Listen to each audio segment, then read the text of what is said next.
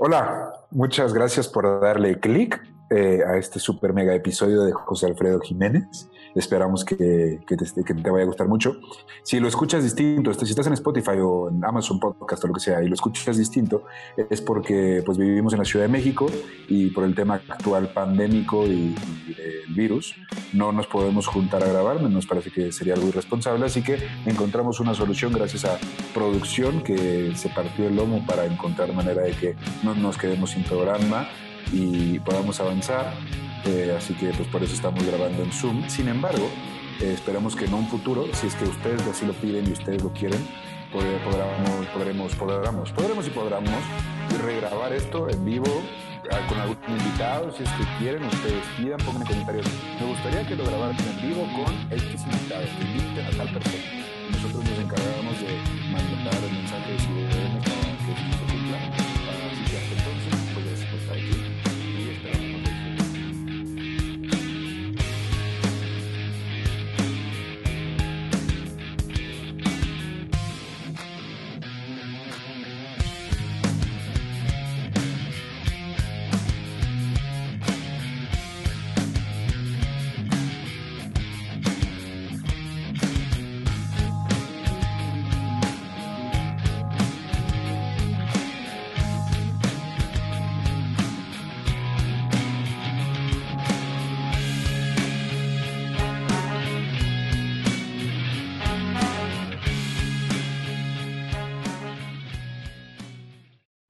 Bienvenidos a Meet el podcast en el que Ricardo Medina le contará a su mejor amigo Fernando Santamaría la historia de la música a través de los íconos que la forjaron, las aventuras y desventuras de aquellos que soñaron con transmitir al mundo lo que sentían con sus notas y sus versos para acabar siendo inmortales.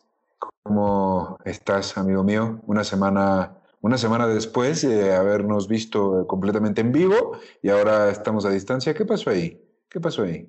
¿A dónde qué?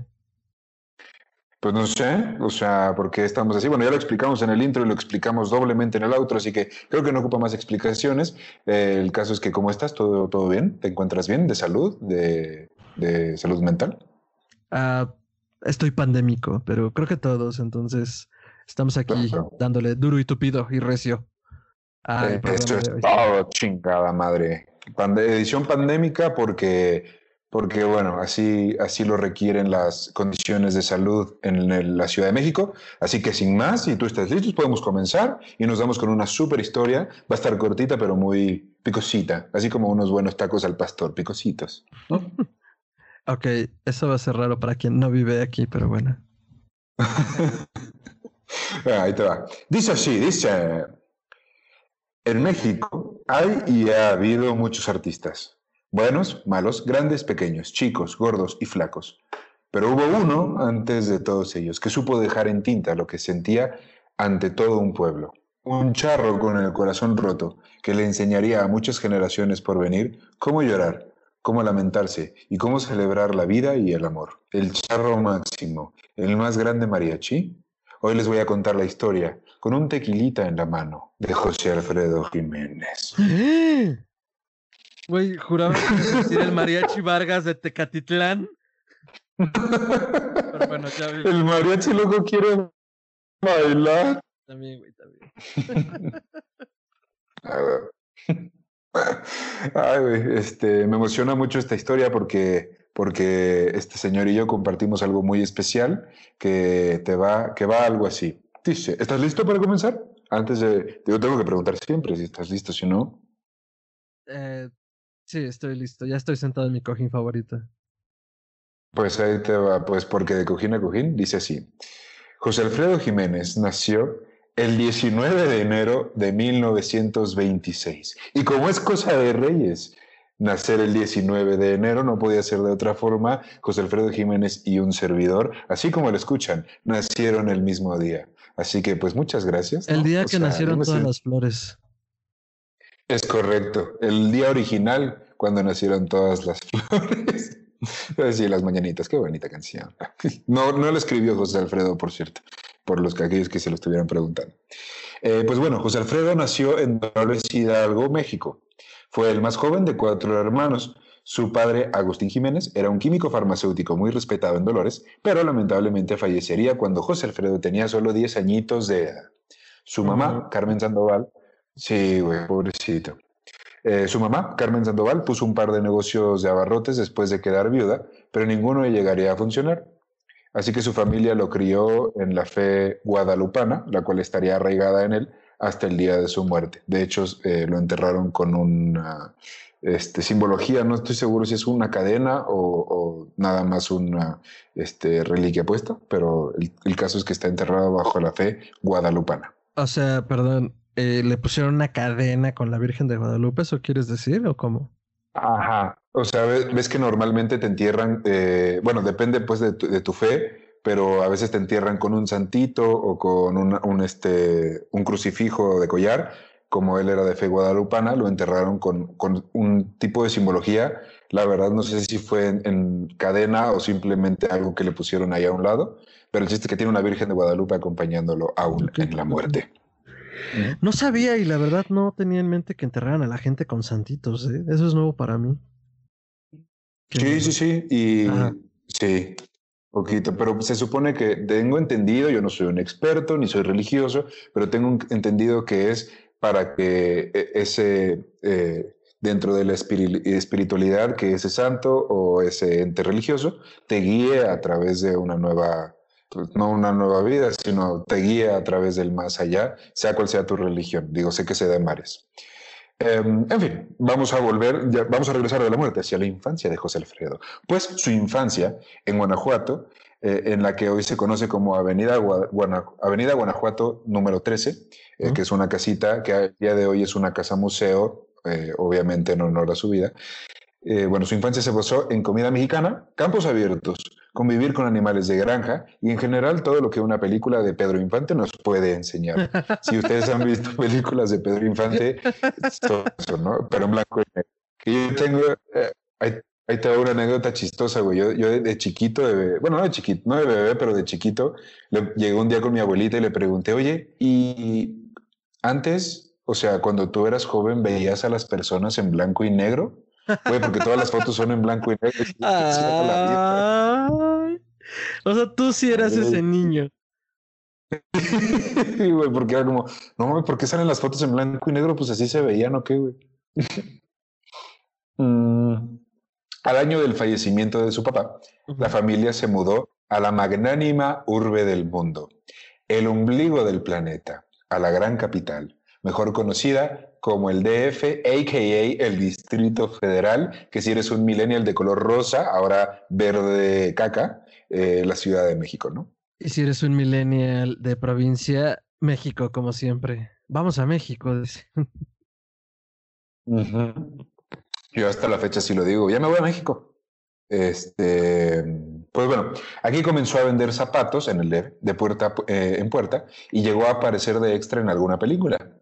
También comenzó a escribir canciones, aunque no se podría decir de dónde venía su talento, ya que tuvo que suspender sus estudios y terminaría la educación primaria hasta sus 18 años.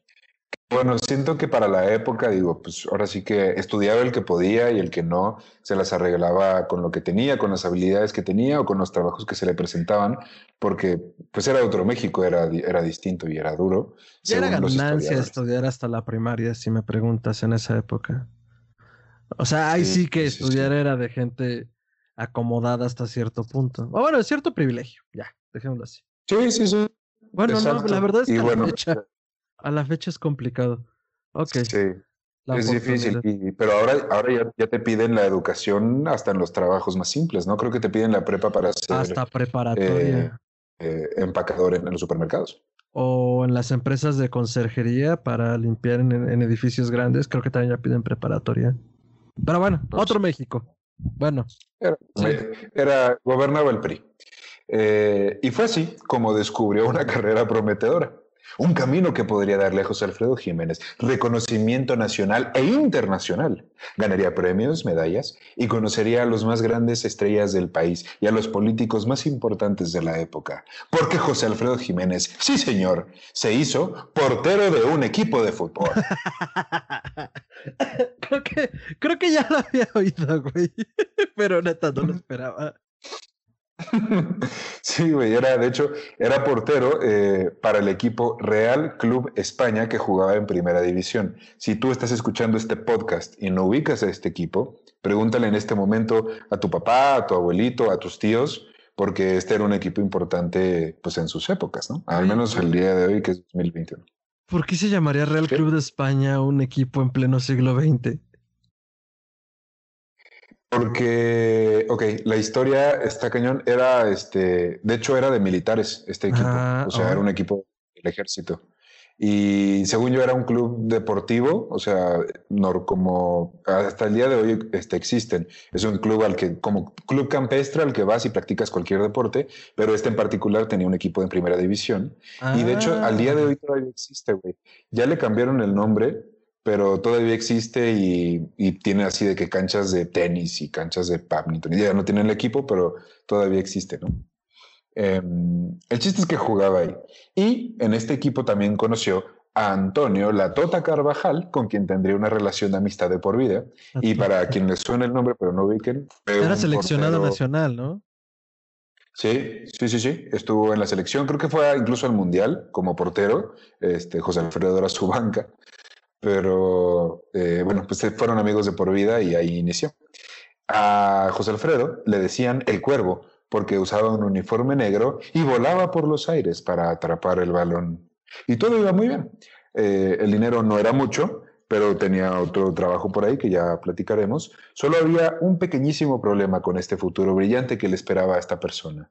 Él veía su futuro jugando en los mejores clubes del mundo, sin embargo había un pequeñísimo problema eh, que era, bueno, eh, digo, no, es tan influyente, ¿no? Pero solamente estaba el hecho de que José Alfredo era un pésimo portero y no sabía jugar fútbol. Entonces, digamos que pues eso, eso, hizo que, que, se acabara el sueño. Eh, sin embargo, en paralelo también era mesero en el restaurante La Sirena, que era de un amigo suyo, de hecho, y compañero en el trío de cuatro, José Alfredo y los rebeldes. Perdón, perdón, perdón que te interrumpa, ajá. ¿Por qué era un trío de cuatro? ¿Cómo haces pues es que... pues este, mira, yo no soy un experto en el Kama Sutra, pero no, no, eh, pero no sé, o sea, pues es que eh, en esa época eran famosos los tríos, como después, eh, creo que en ese entonces estaba en su apogeo el trío Calavera, de que es este, también otro trío muy famoso de, música regional mexicana, pero el chiste es que llamarlo un trío era como el, la boy band del momento, le voy a llamar. Y el chiste de que eran cuatro, pues bueno, pues era un cantante y cuatro músicos, pues ya uno era la banca, ¿no? O sea, como que no hacía mucho, no había mucho ahí que hacerle. Me queda claro que no se le daba ni lo de la portería y posiblemente no mucho las sumas, pero bueno, ni al trío ni a los cuatro. es que te digo que era otro México, era, gobernaba el PRI, ¿no? Y no se veía salida. Eh, fun fact, José Alfredo Jiménez no sabía tocar la guitarra, el piano, y de hecho no tenía ningún tipo de formación musical.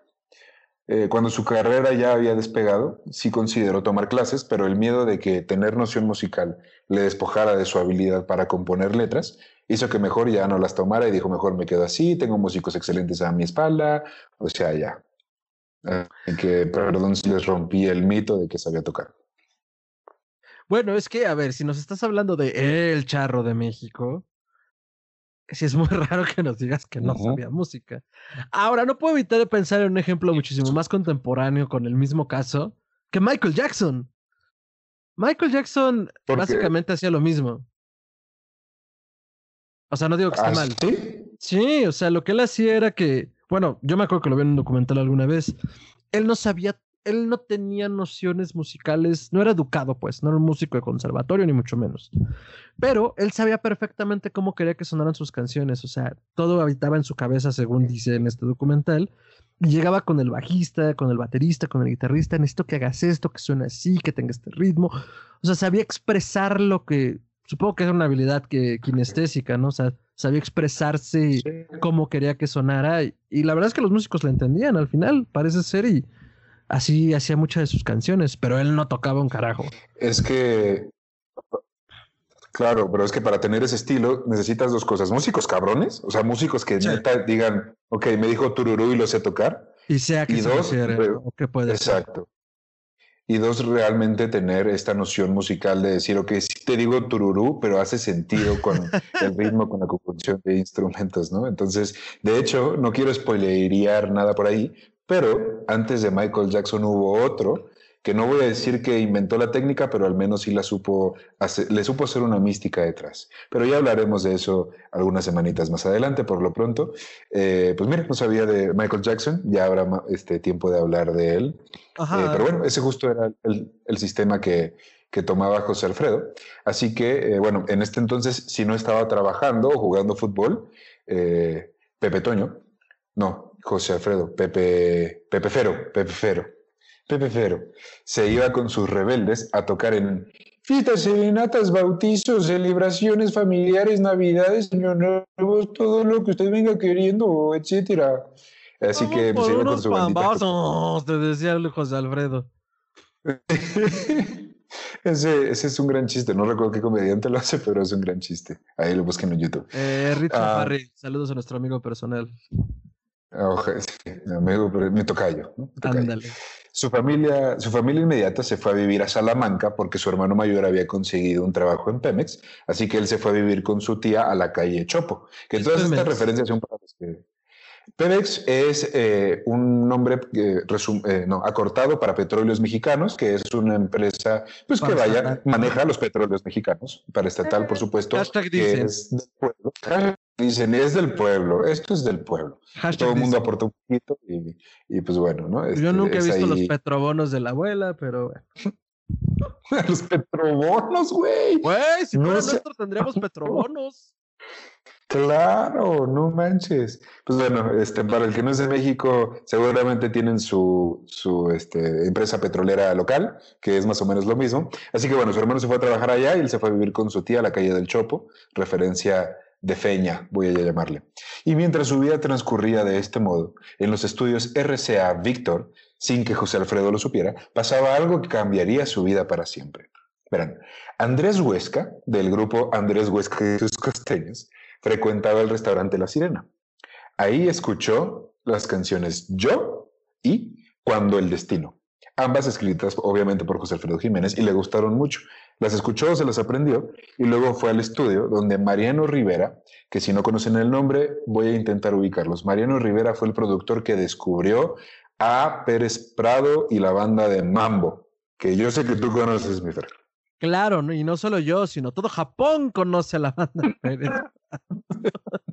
el Mambo, para quien no lo sepa y quien no haya escuchado nuestro episodio de Madonna, eh, era muy popular en Japón, curiosamente, y en general creo que la música latina. Pero la verdad es que yo tengo muy guardado en mi cocoro el mambo en Japón porque, pues, no sé, de niño vi un documental con mi papá de algún canal, creo que, creo que la historia detrás del mito en el canal 13 de la televisora nacional de acá en Azteca. ¿Es neta? Sí.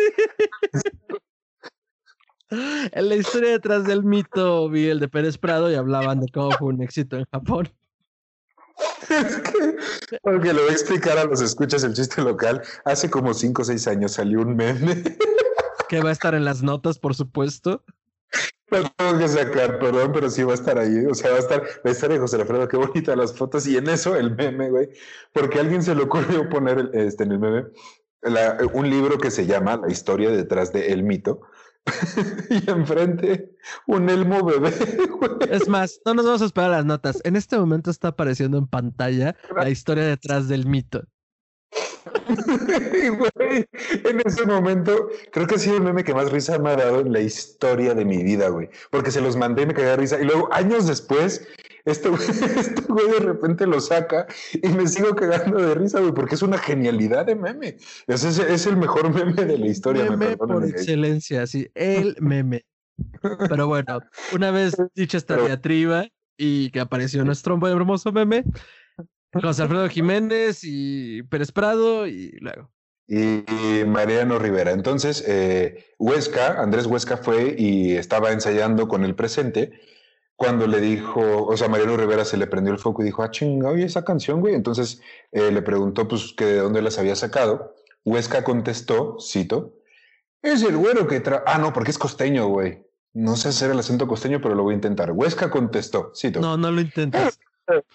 ¡Eh, el bueno que trabaja en la Sirena, en la colonia Santa María de Rivera! No sé si me salió bien, espero que no, no me te salió Bien. No te salió bien, ahí van nuestros cinco escuchas acapulqueños. lo siento, pero mándenos notas de voz para que lo podamos eh, imitar mejor. Te van a mandar notas de voz en acento costeño mentándote la madre, pero bueno. madre, sí, cállate. Entonces, Mariano le contestó eso se graba y quiero conocer al compositor. Ah, porque todas las personas en, la, en el Distrito Federal de 1930 a 1970 hablan así, como en película de antes. Entonces sí, así van a ser los acentos ahora, disculpen. Y es que le, a Huesca se refirió a José Alfredo como el güero, porque de hecho este, el gran charro tenía los ojos azules con unas rayitas grises. Y esto, pues para la época supongo que era algo muy característico. Y ya solo por tener los ojos azules, ya era güero, ¿no? ¿Qué pasó, güero? Claro, es bien sabido. Se sabe. Paseate en un eh... tianguis y vas a ser un güero de por vida. ¿Qué le doy, güero?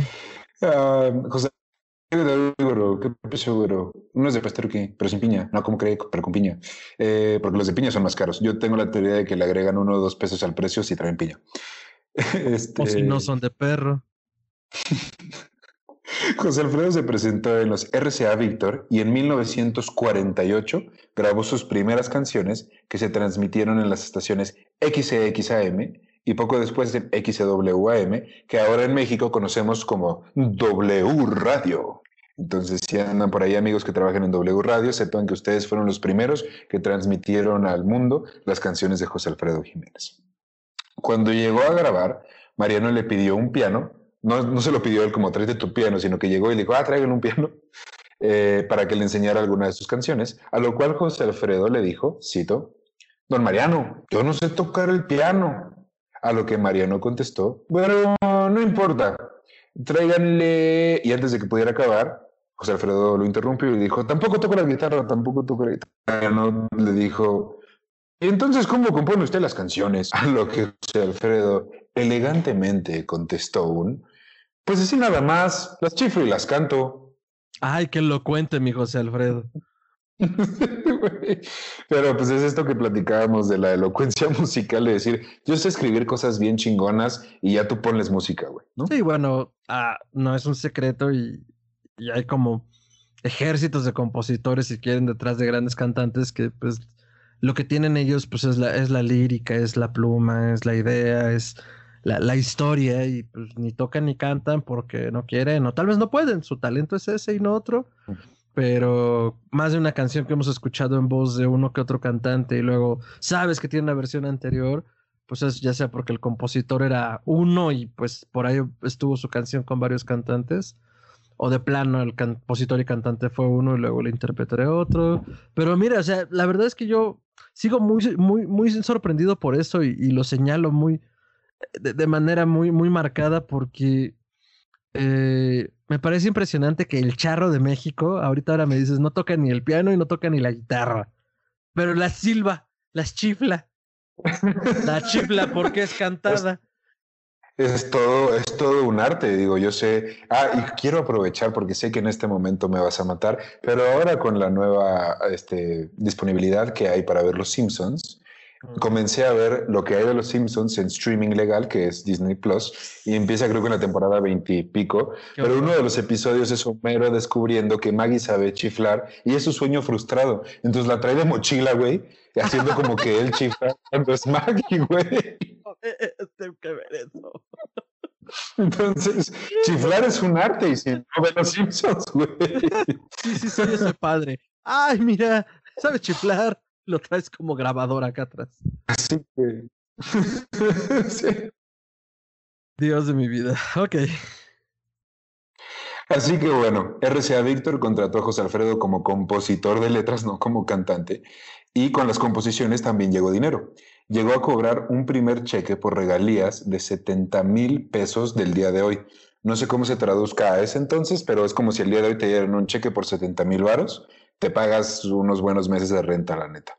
Y si vives en La Chopo, digo, no sé ahorita, pero en ese entonces debe haber valido mucho la pena. Perdón, ¿dónde decías que era eh, La Chopo? Aquí en la ciudad, pero como en qué zona, norte, sur, ¿sí dijiste o no?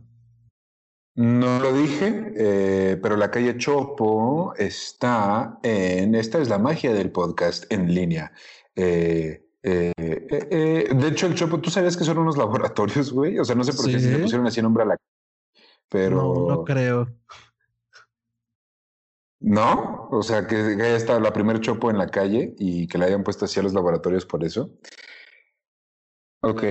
Em, sí, se está notando que no tenemos nada de barrio, güey. Tianguis Cultural del Chopo está en. Eh, qué mal está esto. En el centro, como por el centro, güey. Ah, está en Buena Vista. En la vieja estación de trenes, que ahora es un centro comercial. ¿Sabes para qué me preguntas? Nomás me quería estás saber, no, quería saber si estábamos hablando de lo mismo, porque dije, igual hay una calle distinta. O sea, la Ciudad de México es muy grande. ¿Sabes cuántas calles leyes de reforma hay? Ni hablar de cuántas Benito Juárez, güey. Entonces. Ah, sí, eso sí que hay un buen. O Tamaulipas también hay un buen, ¿no? Y no, no hay sí pasó el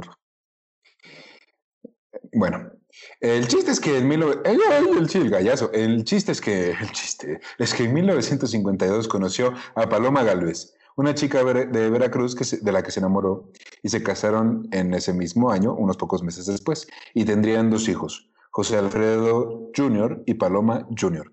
Como que no eran muy creativos para los nombres. sí, justo.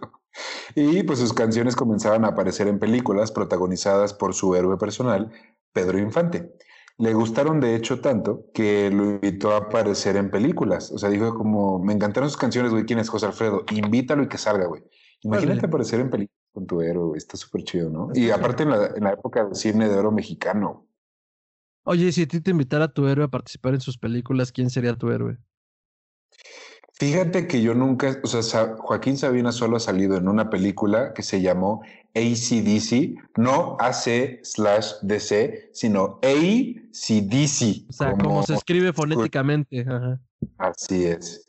Y la película, según yo, va de este, un chavo metalero rockero que se enamora de una chica fresa, y, pero a la chica fresa le encanta Sabina, entonces al final él la lleva a un concierto de Sabina donde canta eh, la, eh, la chica de la cuarta fila, una canción así, este, la chica de la quinta fila. El chiste es que es esa, güey, es la única en la que he salido y no he salido nada más, así que si me invitara, si, el día de hoy Joaquín Sabina me invitara a tomarme un tequila con él en el Tenampa de la Ciudad de México, yo podría morir feliz y, sin ningún tipo de preocupaciones, porque logré el sueño. Yo pensaba un poco más como en qué actor, pero bueno, también se vale. ah, actores, híjole, pues estar al lado de Ewan McGregor como Obi-Wan Kenobi, Uy. Eh, que va a suceder próximamente, o de Hugh Jackman como Wolverine, que creo que ya está un poco más complicado porque ya dejó el personaje. ¿Tú cuál sería? no sé, justo ahorita que, te, pregunté estaba pensando en cuál... Mm, va a sonar raro, pero yo creo que no, no es precisamente mi héroe, pero es con quien me gustaría actuar en este momento, si actuara. Nicolas Cage en su nueva faceta de rey del cine serie B. Exacto. ¿Qué te parece Nicolas Cage en la tercera entrega de Ghost Rider. Ya con el MCU, güey. O sea, ya eres, no, sé. No, no, no. Nicolas Cage en la tercera entrega del Tesoro Perdido. Ahí sí. Sí, güey. Súper sí, güey. Qué grandes películas. Por cierto, documentales. Todo lo que sale ahí es históricamente correcto. Sí, sí, efectivamente. Pero ah, después de gente keichiana, regresamos a José Alfredo, que, quien aparecería en 24 películas a lo largo de 24 años en diferentes papeles. Sí, güey. Aunque es curioso porque en realidad a José Alfredo le aburría grabar cine. Le parecía tedioso, los horarios empezaban muy temprano y la resaca no ayudaba con este tema. Y las jornadas eran muy largas. O sea, aparecía porque, pues, güey, había lana y, y estaba cool, pero pero como que no le latía tanto, ¿no? Eh, Ahora sí que era como un hobby. Exacto, exacto, sí. Y tampoco le daba mucha pena faltar a los llamados de cine si es que era necesario. De hecho, durante la grabación de una película, José Alfredo tenía que cruzar el mar para llegar a la locación. Investigué, no supe decir si es eh, si fue el mar de Acapulco el mar de los Cabos, pero el chiste es que era un mar mexicano que ese día estaba particularmente muy picado no sé si se diga así en todo el mundo de habla hispana, pero a lo que me refiero es que el mar estaba muy violento. Sería como una buena traducción. Sí, no, creo que sí se dice picado en general. Mm. Ajá. Eh, que le daba miedo atravesar el mar en lancha ese día. Y así que este cantante y compositor analizó sus opciones estratégica y fríamente, matemáticamente. Podría contratar el servicio aéreo tipo un helicóptero, aunque sería demasiado aparatoso y en extremis costoso. También podría decir que se enfermó y que no pudo llegar, pero entonces tendría que fingir y quedarse en su camerino todo el día y pues hashtag que hueva. Y fue entonces cuando se dio la vuelta y vio a lo lejos el templo de su salvación, el monolito en medio de la planicie, el oasis en medio de su desierto, una cantina llena de tequila. Claro, a quién no le ha pasado, güey. Por supuesto. Y es que cuentan que llegó, se metió y lo tuvieron que sacar de las greñas de ahí para que ya fuera a grabar. Entonces creo que es una buena manera de faltar al trabajo, ¿no? Ya si lo vas a hacer, hazlo en grande y diviértete un poquito. go big or go home, pal. Así es. Y a ver, todos hemos escuchado eh, su nombre y sabemos de la fama que tenía. Alrededor del nombre José Alfredo Jiménez Ahora hay una mitología de las cantinas, de los corazones rotos, del tequila sirviéndose sin límites y del mariachi acompañándolo a dar serenata para que lo perdonen porque la cagó en un amor no correspondido. Y la verdad es que sí, tal cual, así era. Pocos podían seguirle el ritmo de los chupitos de tequila al rey. Y a la hora de comer, también no había, había pocas personas que neta dijeran, güey, yo he comido más antojitos y gastronomía mexicana que José Alfredo Jiménez. Porque una de las grandes ventajas de ser José Alfredo Jiménez es que viajabas por todo el país y en todos lados la comida es rica, güey. La neta, si algo tiene México es que a donde vayas vas a encontrar un platillo que sea delicioso. ¿Tú has encontrado un platillo que no lo sea? Que digas, puta, ¿por qué probé esto en la cocina mexicana? Y si sí, explícanos cómo es para que sepan qué probaste. Ok. Eh, no, la verdad es que nunca he llegado a un lugar y, he dicho como qué chingados es esto que les pasa, pero sí tengo un platillo mexicano muy famoso que a todo el mundo le gusta, pero que a mí no, y tengo una razón en por qué no. A mí el mole no me gusta. Porque... Güey, devuelve tu pasaporte en este momento. No, güey, ya sé. Es más, es más, quema tu acta de nacimiento en cámara. Para nada, jamás. Pero es que, a ver, porque cuando lo he probado en todo, y luego, o sea, me van a decir, es que no manches, no has probado el mole de Puebla, es que no has venido a la fondita de Doña María aquí en Puebla. Güey, he ido a Puebla, he probado el mole de Puebla, he ido a un bufete en Puebla donde te sirven 28 tipos distintos de mole y no me gusta porque o saben saben dulce o simplemente no es un sabor que yo disfrute, güey. Y, no, no es porque no lo he probado, es porque ya lo intenté, ya lo probé y he dicho, soy mexicano, me tiene que gustar. No me entra, güey. Sorry, pero no me entra. Así que ese es uno. ¿A ti hay alguno que digas? Tampoco te gusta el mole, de acuerdo, sí. Es, Estúpido. Este, no, la verdad no, ¿eh? Bueno, tal vez, y aquí a lo mejor la chilangada es la que me lincha, eh, lo que son tacos de sesos, de ojo, o sea, ciertas evisceraciones, no. Los, ¿Eh? viscosos, ¿no? ¿Las qué? Lo, que es así como baboso, baboso viscoso. Pues sí, un poco, pero por ejemplo, pues la pancita, los tacos de lengua, eso sí. Por eso digo, ciertas evisceraciones que son típicas de la Ciudad de México y si no estoy escuchando de otras latitudes, pues bueno, verás que nuestra cocina puede ser también como rica, como extraña. Eh, Bueno, eh, sí, yo creo que sería el único, así en corto, que diga, híjole, ahí sí no le entro, porque pues no, no me late. Ok, entonces para José Alfredo le entraba todo. A todo, güey, le encantaba, entonces pues eran pocas las personas que podrían decirse que, que lo tenían más que él.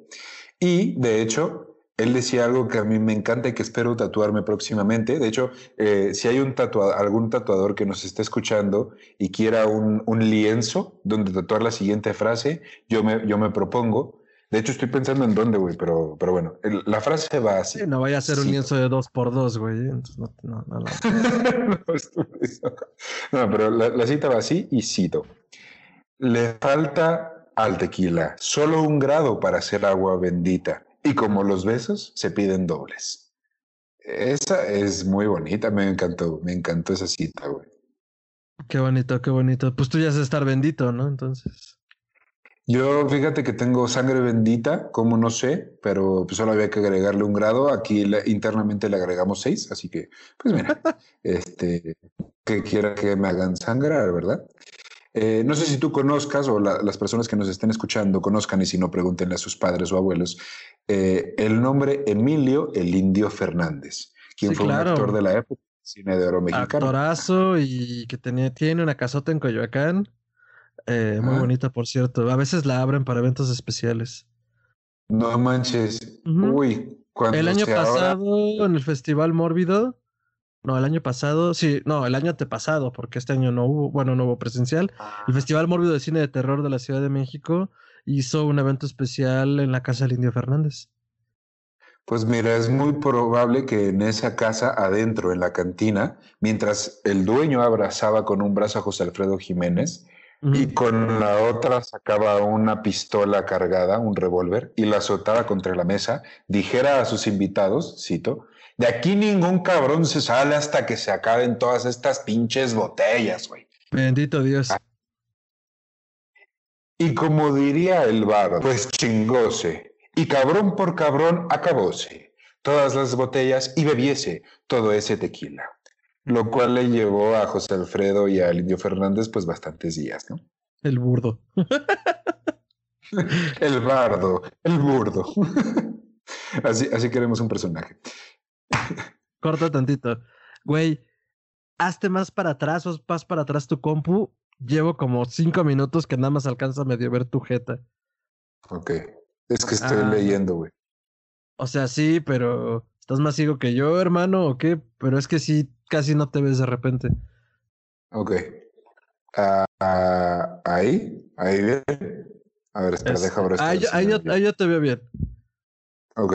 Si quieres que salga tu playera de Sabina, igual y baja nada más un poquito la pantalla. Ahí. Ándale, ahí está chido. Sí, porque no mames, hubo un momento en el que solo veía tu sonrisa. Entonces, ah, sonrisa es preciosa, exacto. Tu sonrisa es preciosa, güey, pero. Ok. Entonces, este. Gracias, bebé. Marca. Vas. Eh, ya, a la hora que digas. Y el rey también era charro. Honorario, pero charro. Su traje lo hacía el sastre de Pedro Infante con bordados en hilo de oro y plata. No tenía caballo. Sí, güey, estaba cabrón su traje. Eh, José Alfredo no tenía caballo. De hecho, le daba miedo andar a caballo. ¿Qué? Desde que uno sí, güey. Ah, José Alfredo le da miedo, pero, pero, porque en una grabación de una película su potro se le desbocó y lo tiró y casi lo mata, entonces dijo, güey, ya no quiero andar a caballo. Güey, pero José Alfredo tiene una canción de, que se llama Caballo Blanco. Ay, pues qué curioso que lo menciones, güey, porque justo voy a esa historia, güey, porque algo tiene que ver.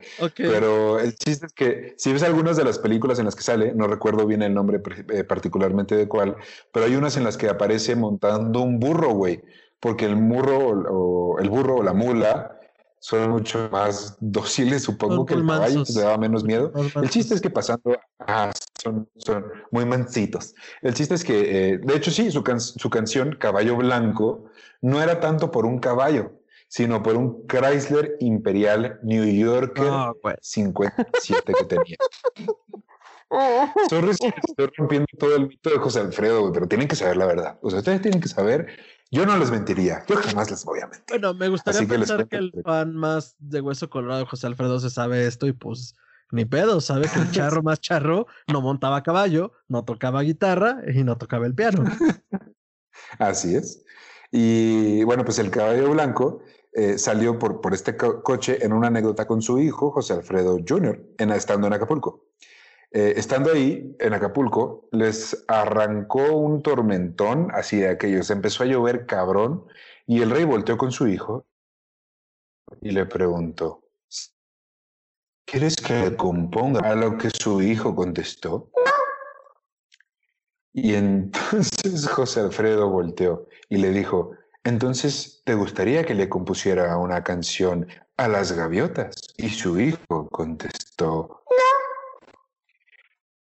José Alfredo, de una manera, yo me, gustaría pensar que un poco desesperada, pero completamente paciente, volteó y le preguntó, entonces, mientras pensaba, ¿a qué chingados quieres que le componga una pinche canción, huerco cabrón? El niño volteó y a mi caballo. José Alfredo volteó y le dijo, pero tú no tienes caballo. Y su hijo, José Alfredo Jr., señaló el auto Chrysler Imperial. no, qué bonito. está, está lindo, está bien bonita. Oye, pero ¿qué fue lo primero que le dijo? es que te nos entrecortaste un poco. Y, y así nacieron. ¿Perdón? Te nos entrecortaste un poco y no se escuchó qué fue lo primero lo que le dijo que le componía una canción. Al mar. Ah, dijo, ¿quieres que le canción al mar? Ah, sí, perdón. Estas cosas de grabar este, online en el Zoom, pues son, son complicadas. Pero no nos va a eh, detener este chino virus no nos va a detener. Y ahorita, en este momento, con seis o siete o doce tequilas que llevo encima, les digo que si ustedes me dicen, quiero que vuelvas a grabar esto en vivo con el Fer, nosotros nos ponemos de acuerdo y lo grabamos. Chingue su madre, ponte nuevo, póntelo, no es cierto. chingue su madre el virus, chingue su madre el tequila y chingue su madre producción. Sí, cómo no. ¿Cómo no? Lo siento. Pero bueno, así nacieron muchas de las legendarias canciones de José Alfredo. Ajá. Otras más eran para sus grandes amores maritales y extramaritales. Y aunque es más la fama que la realidad, sí se sabe que pues, tuvo muchas aventuras eh, en las que, pues bueno, no eran completamente legales, por así decirlo. No, no, no, a ver, seamos claros en algo. Fue infiel muchas veces, punto. No hay nada de aventuras, no fueron legales, a ver, fue infiel. Sí, era un cabronzote. De hecho, este, ella, la canción que se llama Ella, fue para un amor joven no correspondido, aunque todo el mundo piensa que era para María Félix, incluso la misma María Félix. Ay, güey. Ah, ah, sí.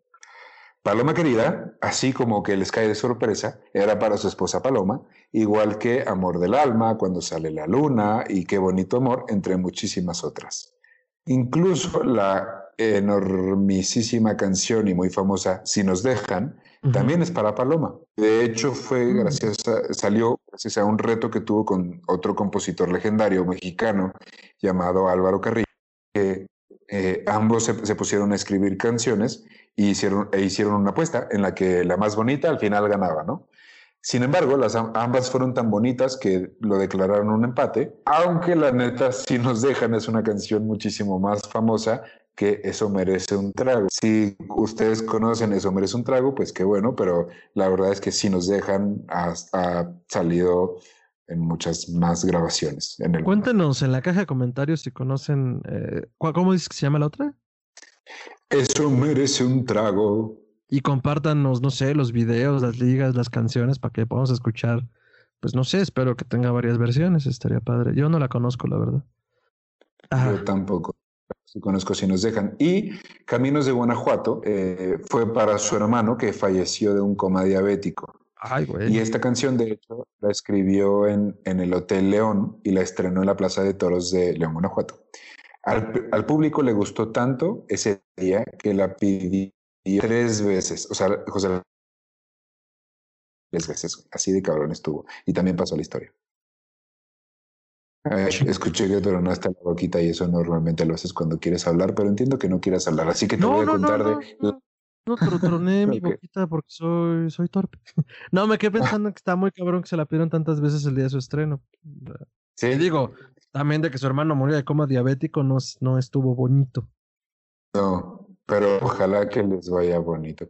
Y El Rey es su canción autobiográfica. Es así, literalmente fue como, ahí les va mi canción. Y no, no pequeño millennial millonario de Santa Fe o de Interlomas, pero sigo siendo el rey y ojalá que te vaya bonito y si nos dejan, no son de Luis Miguel, ni de Vicente Fernández, ni de Pepe Aguilar. Esas canciones las escribió el hijo del pueblo, José Alfredo Jiménez, y ellos luego llegaron a tomar una letra muy bonita pero estas canciones son de José Alfredo. Así que cuando ponen sus memes en Instagram que dicen, cuando Luis Miguel dijo eh, que te den lo que no supe darte, aunque yo te haya dado de todo, realmente lo sentí, No, cabrón, eso no lo dijo Luis Miguel. Lo interpretó mucho después. Pero esas palabras son de José Alfredo. Y se cantan en el Tenampa con un chingo de tequila y un chingo de mariachi. Perdón, sí me proyectó un poco en mi odio, pero es que yo no puedo, a veces, a veces me pega un poco. Bueno, que no se le reconozca a quien escribió las Pero Ricardo, no odies, ama, abrazos, no balazos. Liva le da el, gobierno también llegó a, prohibirle y censurarle algunas canciones a José Alfredo Jiménez. Ah, la verdad. Como, sí, como llegó borracho el borracho y amanecí en tus brazos, porque la, para la época se consideraba algo inapropiado. No mames. O sea, güey, me subí a decir que soy un pinche infiel y me censuraron porque dije pantalones. O sea, es el equivalente, cabrón. Literal. y una de las amigas más queridas de José Alfredo era Chabela Vargas, una ¡Uh! cantante mexicana, mexicana, porque era mexicana y quien diga que no, que era costarricense, está terriblemente equivocado. no, no, no, es que los mexicanos nacemos o se nos dé la chingada gana, sí o no, raza. correcto, es correcto, Chabelita, te extrañamos. Y juntos hicieron una infinidad de tours por el país. Cerraron una infinidad de cantinas y tomaron una infinidad de tequila, siendo su centro de operaciones, de hecho, el Tenampa en Plaza Garibaldi de la Ciudad de México. El Tenampa es algo mítico, güey. sí, güey. No lo sabremos nosotros. No seas mamón. Ok, a ver. A ver cultural. Hay que explicarle a la gente que no vive en la ciudad o que no vive en México qué es el Tenampa. El Tenampa es el epicentro, es el centro de reunión mítico de Garibaldi, donde el mariachi suena por excelencia. Entonces, si ustedes han visitado la ciudad y si no, cuando no sea pandémica, vengan, por favor. Eh, el Tenampa es el que ha escuchado las mil y una historias de todas estas figuras míticas de la música tradicional mexicana. Y este, pues todos nos hemos puesto una pena en el Tenampa. Mítica también. Todos nos hemos puesto una pena. ¿Sabes qué? Te voy a quemar, güey. sí, te voy a, los voy a quemar. ¿Por qué? Eh, si bien a José Alfredo y a Chabela en el Tenampa de Plaza Garibaldi nunca les faltaba la comida, la bebida, ni un mariachi que les hiciera segunda, es un lugar que ha sobrevivido a las décadas como eso, güey. O sea, es, un garito, como dirían los españoles, una cantina en la que se encuentra increíble hospitalidad, increíble comida e increíble mariachi. Entonces, ustedes han de saber que su host, aquí el día de hoy contándoles la historia, no es una persona particularmente longeva, es decir, que soy joven y es unos, unos pocos años todavía seguía estudiando la carrera universitaria cuando su co-host, Fernando Santamaría, y otra persona a quien le mandamos un saludote, un abrazote y un besote, que se llama Angelo Renato Terán Ratti. Que Saludos hasta la hermana República de Ecuador. Correcto. Eh, pues lo sacaron, ¿no? Porque ustedes han de saber que para ese entonces mi alma era un alma virgen, mi sangre era sangre pura, sangre de mi sangre era pura. Era completamente impoluta e incorrupta. Yo jamás había probado las aguas desbenditas, la saliva de Satanás. Era, puro Bacardí, güey. Entonces, y yo tenía examen al día siguiente de aclarar, entonces me dijeron, pues vamos al Tenampa, güey. Y pues fuimos al Tenampa, güey. Y que nos sentamos en el Tenampa y estos dos cabrones piden una botella de tequila para tres cabrones. Y esa botella, como diría el bardo, acabóse, chingóse todo el tequila y el día siguiente me fui a un examen crudo hasta mi chingada madre. Pero bueno, todo fue por la anécdota y por contárselas el día de hoy en un podcast de José Alfredo Jiménez. Estuve ahí donde él estuvo. Este, no, no, no, me morí, pero casi. Pero bueno, cuando esto se acabe, nos vamos, nos vamos al Tenampa, güey. Nos vamos al Tenampa y. Bendito José Alfredo. Hacemos un live desde el Tenampa, Halloween, desde el mural donde está José Alfredo. Amigos Tanapa, ¿eh? llámenos. Patrocínenos.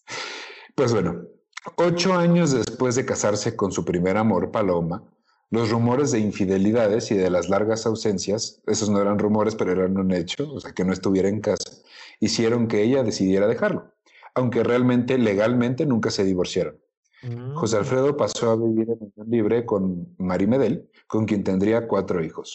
Guadalupe, José Antonio, Marta y José Alfredo III, porque recordemos que ya tuvo un hijo que se llama José Alfredo, entonces este sería el tercero con otra eh, mamá.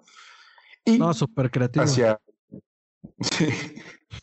y hacia el final de su vida pasaría un, corto matrimonio con la cantante Alicia Juárez, quien también eh, pues estuvo ahí, es famosa. Si le preguntan a sus papás, seguro conocen a Alicia Juárez. Los años pasaron, abriendo plazas, cerrando bares, corriendo de gira en gira, de cantina en cantina, grabando discos y películas, pero sobre todo componiendo canciones que pasarían a la historia como uno de los mejores catálogos del mundo. Hasta que en 1968, mientras grababa un especial para televisión, tuvo un desmayo y el doctor le diagnosticó cirrosis hepática. Le prohibió beber alcohol, pero dadas algunas creencias como es que el doctor me permite una copita de vino al día o, es que sabes que un whisky no hace tanto daño y de hecho es mejor en Navidad. Sí, sí, sí, así. y otras del tipo. Eh, y pues por este cosas, el rey la verdad es que no se cuidó tanto como debía. De hecho, dicen que cuando se enteró de su enfermedad, se fue con Chabela Vargas al Tenampa y estuvieron de peda tres días seguidos. Güey. Guau. O sea, obviamente los doctores dirán, ah, pues qué pendejo, pero pues son ganas de decir, pues mira, mi salud es mi salud, pero prefiero pasármela bien, así que nos Ahora vamos. Ahora sí que estupendo del verbo es mi pedo. sí. Aún así, el rey logró quedarse algunos años, aunque su salud y su estado físico iban en terrible declive. En febrero de 1973 se salió del hospital donde estaba internado porque era cumpleaños de José Alfredo Jr., que vendría siendo el segundo. O sea, su primer hijo llamado José Alfredo, José Alfredo II, ¿sí? No, a ver, él sería José Alfredo. No, sí, José ah, Alfredo II, tienes razón, tienes razón. José Alfredo III. Ajá, sería el segundo.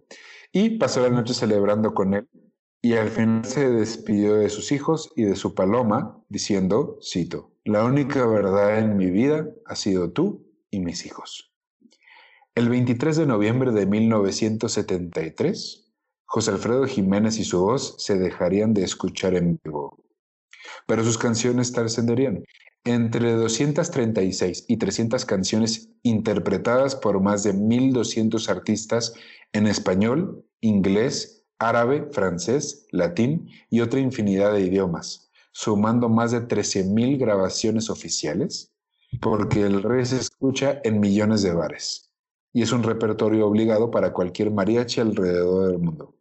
Te acompaña cuando tienes el corazón roto y cuando estás en la cima del mundo.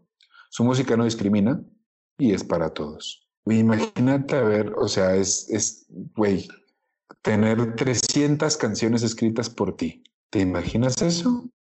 No, la neta no, es un chingo. cañón. Actualmente puedes visitar la tumba del Hijo del Pueblo en el cementerio de Dolores Hidalgo, su casa, en el estado de Guanajuato. El epitafio en un principio era, cito, La vida no vale nada, hacía referencia a una de sus canciones, pero queriendo acercar a este ídolo a la gente, que siempre fue la verdadera dueña de su corazón, se le hizo un altar precioso y Javier Senosian diseñó un camino de azulejo de colores que hace alusión a un zarape mexicano y simboliza la carretera de Guanajuato.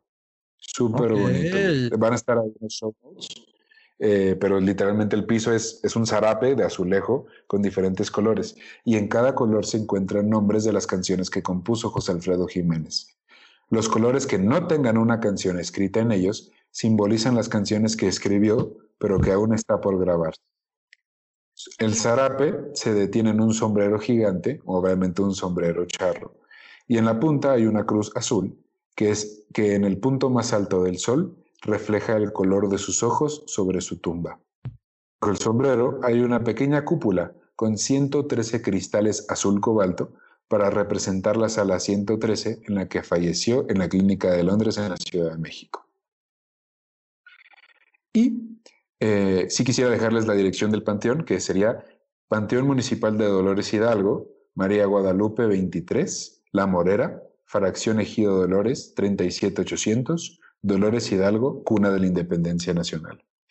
Te las paso porque está solo a 15 minutos del Centro Histórico de Dolores Hidalgo. La entrada es gratuita y dentro del panteón hay un guía que te explica cómo fue la vida del cantante y también puedes pedirle a un vendedor que te preste un sombrero y un zarape y te tomas una bonita foto del recuerdo al lado de la tumba. Pero creo que es un buen lugar para si quieres rendirle homenaje a esta, a esta gran persona a este gran intérprete de la música mexicana. Y también, como ya dije al principio de este episodio, está su casa museo, en donde nació, en donde creció, perdón, en la calle Guanajuato número 13. Y para que, yo digo, güey, que en cuanto, se, en cuanto nos lo permita, este, esta maldita enfermedad, y podamos ir, nos lancemos a Guanajuato y hagamos una transmisión del museo. Digo, si, si el día de hoy el museo nos está viendo y quisiera invitarnos a que lo cubramos y hagamos una pequeña, un pequeño recorrido para que más gente vaya, porque la verdad es que si hay uno grande, si hay un mexicano grande es este güey, es José Alfredo Jiménez. Y quisiera cerrar este episodio con una frase de Joaquín Sabina. Cito porque le puso letra a nuestras emociones, porque musicó nuestro fracaso, porque supo vengarnos de los males amores, porque encarnó el alma de México lindo y querido, como nadie en este siglo, porque quiso ver, y de qué manera, puritito pueblo, porque nos sigue enseñando a querer como tú nos has querido. Por vámonos, por el último trago, y porque te vaya bonito, por el cabello blanco de San Emiliano porque está más vivo que tantos vivos, porque consuela, porque acompaña, porque redime. Clases de llanto, porque no hubo, porque no hay, porque no habrá quien lo calle, porque lo cantó mi padre, porque lo canto yo, porque ojalá lo canten mis hijos y los tuyos, y los hijos de mis hijos, por ganarle un paso al olvido, por hermosear nuestro idioma, por el tequila con sangrita, por el mariachi, por el tenampa, por el desgarro, por su elegancia, por su tristeza, por su alegría. Que canta como nunca, porque gana batallas como el Cid después de muerto, por su altísimo ejemplo, porque sigue siendo el rey. Las amarguras no son amargas cuando las canta Chabela Vargas y las escribe un tal José Alfredo. Y esa fue la historia de José Alfredo Jiménez. Postdata, cómprenle un caballo. No, pues muy bonito todo. Muy bonito todo. La verdad es que se me sigue haciendo solo curioso, o sea, no, no, no es joda ni nada. Ya, ya nos reímos bastante, pero no, no es joda. Muy curioso que justo le asustaran los caballos y que no tocara instrumentos y sea como esta figura mítica del mariachi cuando pues uno lo tiene como, claro, el mariachi es sombrerudo, a caballos, hace suertes, monta hacia el horizonte mientras toca una guitarra. Entonces, se me hace muy curioso, pero bueno, no, la verdad es que como niño mexicano promedio que creció en una casa promedio mexicana, claro que se escuchaba José Alfredo Jiménez. Y la verdad es que pues uno crece con esas letras, uno crece con esa mística del charro. Y, y, no sé, digo, habrá que vivir abajo de una cueva o que de plano tu familia no escucha absolutamente nada de esto, pero al menos te sabes una canción, posiblemente el rey, una línea, una letra, un algo, lo ubicas. Y pues sí, es parte de, esta, de este Olimpo de músicos, bueno, de cantantes mexicanos que pues marcaron, marcaron la, la, tradición de la música regional mexicana, ¿no? Claro, una gran leyenda. Y eh, si ustedes dicen, ¿sabes qué? Creo que he escuchado esas canciones, pero no sabía que las había hecho él. Ahí va a estar nuestra playlist y ustedes lo pueden escuchar. Eh, y sin más por el momento, Gracias por acompañarnos y por aguantar esta edición pandémica. Vuelvo y repito, si ustedes lo quieren, lo repetimos porque nos debemos a ustedes y eh, también quería darles las gracias por acompañarnos porque con este episodio se cumplen 10 episodios y básicamente ya creo que tres meses de estar sacando un episodio cada semana, así que muchas gracias por estar aquí. Ah, güey. Mi amigo, tus redes, tus proyectos, tus eventos, tus nudes, tu OnlyFans? Eh, a mí me pueden encontrar en Instagram y en Twitter como arroba mantrasaya, eso es con i doble al final, arroba mantrasaya. Y en Facebook me encuentran como Fernando Santamaría, una foto muy simpática de un turbante. Y en todas mis redes comparto las voces de mi cabeza, únanse a ellas. Los Simpsons, Los Expedientes Secretos X, Gatitos. Lovecraft lo hizo primero. Y pues nada, ya saben, ahí compartimos también todo lo que tenga que ver con la cultura del horror y todo lo que hagamos con otras colaboraciones en otros programas, otros proyectos y también todo lo que hacemos en Historia Colectiva Podcast, que pueden encontrar todas sus redes en las diferentes redes sociales más populares y en las plataformas de podcasting más populares también encuentran todo el terror en sus oídos. Y solo quiero hacer una acotación al tema de José Alfredo que me acaba de caer como rayo un viejo recuerdo. Yo de niño de cuatro años cantaba a todo pulmón El Rey y era muy divertido verlo. No, no hay video, no, no hay fotos, pero tendrán que creerme. Así, así de enraizado en el inconsciente tengo yo José Alfredo Jiménez. Pues miren, si la gente lo pide, este septiembre, estas fechas patrias, podemos inundar a Fernando de tequila y pedirle que nos interprete en un en vivo en las redes oficiales de Miran el rey de José Alfredo. No, no, no, no hace falta que me des cantidades industriales de tequila. O sea, lo voy a aceptar, pero me ofende muchísimo. y bueno, a mí me encuentran como arroba tiranosaurio Rix en Instagram y Twitter. Ahí estoy tuiteando de mi vida, de lo que me parece correcto, incorrecto. Y en Instagram estoy compartiendo todo tipo de cosas locas, por si les interesa. Y a este podcast lo pueden encontrar como arroba podcast. Eso es arroba mgrwet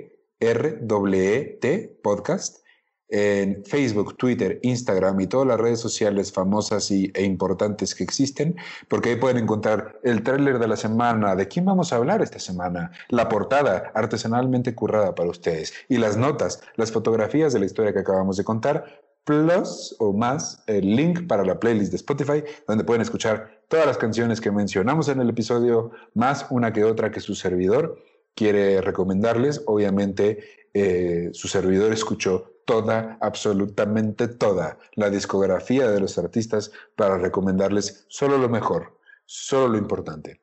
Así que sin más por el momento, pues les agradezco mucho que hayan llegado hasta acá y recuerden que la vida sin música es un etcétera.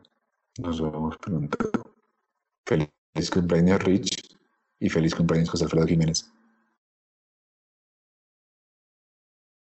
Richie, is your birthday. Happy birthday, Richie. Yeah. Y ese fue el episodio de José Alfredo Jiménez. Esperamos que les haya gustado. Fue cortito, yo sé que fue cortito, pero fue muy bonito. de lo bueno, poco. Es correcto. Eh, esperamos que lo hayan escuchado tomándose un tequilita y si no, que en este momento vayan, se sirvan uno y pongan la playlist que está aquí abajo en, los, en la descripción, como ya mencioné, eh, para que escuchen todas las canciones que escribió el Hijo del Pueblo, el mericísimo rey. Eh, de hecho, esta va a ser la primera que traiga eh, interpretaciones de las canciones de otros artistas, porque como ya dijimos, ah. fue alguien a quien la han interpretado mucho, entonces por ahí vienen algunos que, que lo interpretan eh, ya mucho después, muchos años después. Así que esperemos que les haya gustado. Repito, dejen ahí en los comentarios si les gustaría que lo regrabáramos, pero esta vez en vivo. Y si tienen algún invitado en mente, nos lo ponen en los comentarios y con mucho gusto hacemos el intento. Entonces, eh, hasta la siguiente semana. Hashtag feliz cumpleaños Rich, porque eso fue hace dos días. Así que... cumpleaños. ya no eres un niño. Ya no eres mi bebé. No. Caray, eso estuvo ya medio extraño para la gente que nos escuche, no nos conoce, pero eh, sí, este, que también, eh, qué, coincidencia que se dio José Alfredo justo esta semana, así que pues feliz cumpleaños los reyes, yo digo que ese sea nuestro hashtag, feliz cumpleaños los reyes, porque es cosa de reyes nacer el 19 de enero. Yo voy a proponer otro, feliz cumpleaños al rey. Y luego coma oh, hashtag José Alfredo. Ah, me gusta, me gusta.